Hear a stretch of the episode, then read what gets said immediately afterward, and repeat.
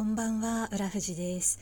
えー、今年の5月6月あたりから、えー、リモートワークだけではなくて週に何回か出社をしなさいという状況になりまして週に何回か会社に行くようになったんですよね。で会社に行くようになってすごい思うのがあの眩しい女性を見すぎてしまうっていう どうしたもんかっていう状況が続いてましてあの自分よりもいろんな面で優れた人間をあまりにこう見すぎると精神的にしんどくなるみたいなのあるじゃないですか。こう自己肯定感が下がっちゃって、まあ、具体的に言うと、まあ、例えば自分より明らかに容姿がいいとかあの顔が綺麗とかスタイルがいいとか、まあ、おしゃれとか見た目の要素いろいろありますけどもうそういう面がすごく自分より明らかに秀でてて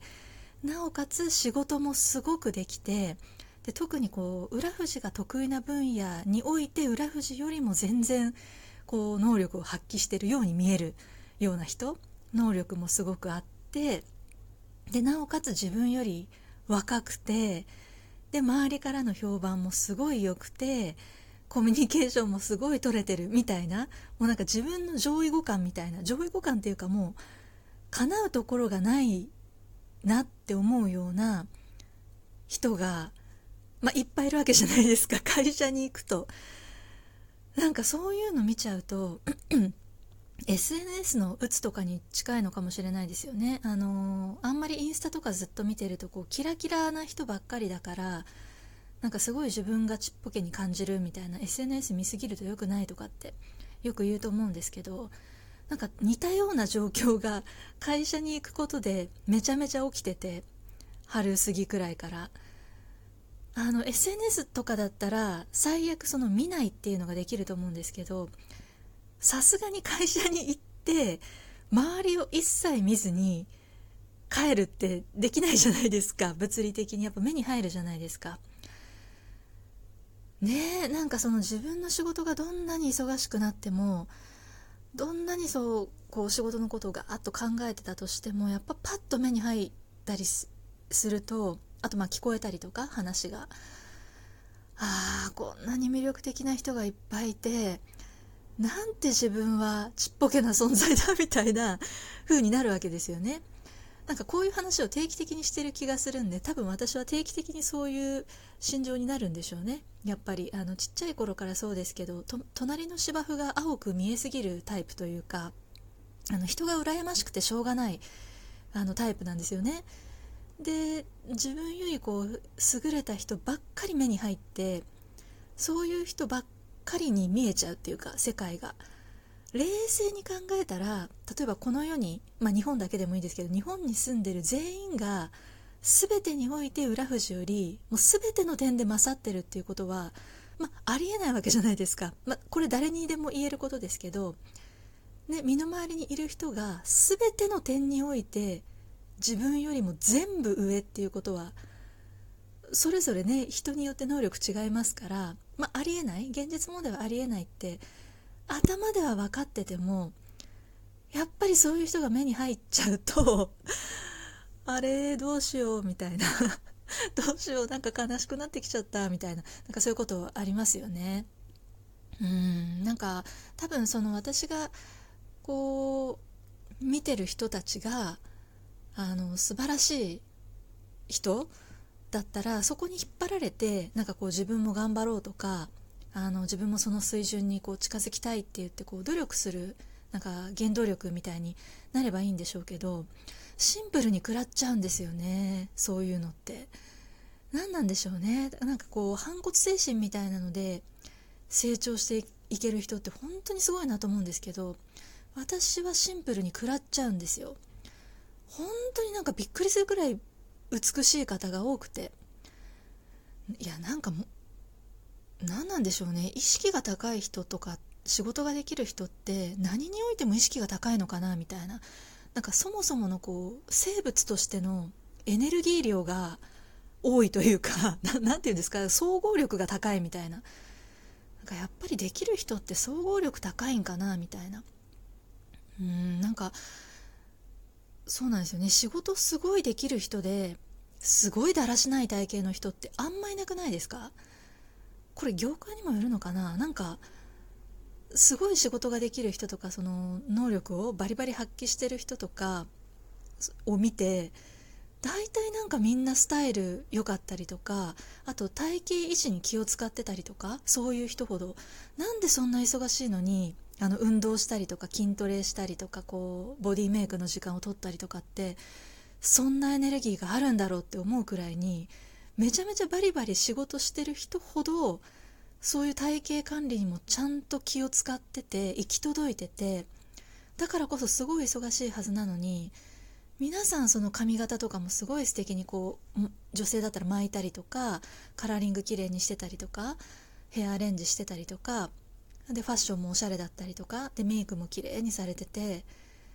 で自分より仕事もできてコミュ力も高くてでまあその年齢が若かったり逆に自分より上だったとしてもそれこそその旦那さんもすっごいお金持ちででお子さんにも恵まれてでなんか趣味でいろんなことやってますみたいなのを 見たりするとあれってなんか ずっと思っててあれみたいな。うーんどこまで割り切ればいいのかなってなんかそういう状況になってくると自我を保つのが難しいっていうか、まあ、だからといってそうなれるとは思ってないわけじゃないですか。その自分がねコミュニケーション能力があの乏しくてなんかその女性としての魅力にもあんまりこう欠けてる自覚もあるからなんか今更そんなすごい素敵な結婚生活がとかって、まあ、年齢もねあのもう30代ですしでこうエネルギーもそんなにある方ではないしどちらかというとこの自分の体調の波とか心身のメンタルとか体調の波を整えるのでいっぱいいっぱいで誰かと一緒にこう歩調を揃えて歩調歩幅あのリズムを揃えて一緒に生活していくなんてとても考えられないんですよね。今の浦富士にとっては。だから羨んだりとかなんかその輝かしく見えたところでじゃあ自分にそれができるのか今それに向かって全力で努力できるのかって言ったらできないっていう自覚もあるわけじゃないですか。でまああの若い方にとっては当然年齢を戻すことはできないし今もう求められてる役割が違うからその自分の求められてる役割、まあ、年齢に合ったポジションに合った役割っていうのをやる必要があると思うんですけどなんかシンプルに食らいますよね。そういう明らかに自分よりもあのー、すごい能力があるっていうか総合点が高いみたいな風に見える人たちばっかり周りにいると。でも本当はどうかなんてそれはもう誰にもわからないですよね。会社でそうやって 素敵に見えてても実はすっごいなんかトラブルを抱えてるとかねある場合もありますから一概に私が見てるその方々がその姿が全部じゃないでしょうけどねあのそういうなんか冷静に考えればこうだろうなみたいなその理論は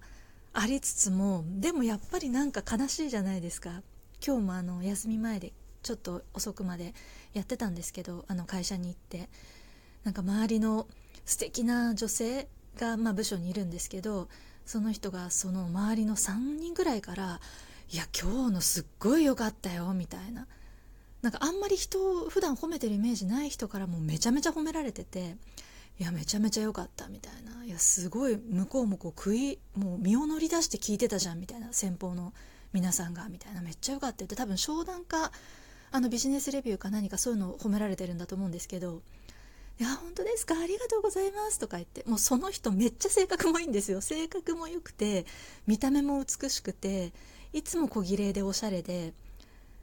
そんな方が、あ、そっか、この人仕事もできるんだ、みたいな。辛い、みたいな。そんな人ばっかりいっぱいいるけど、みたいな。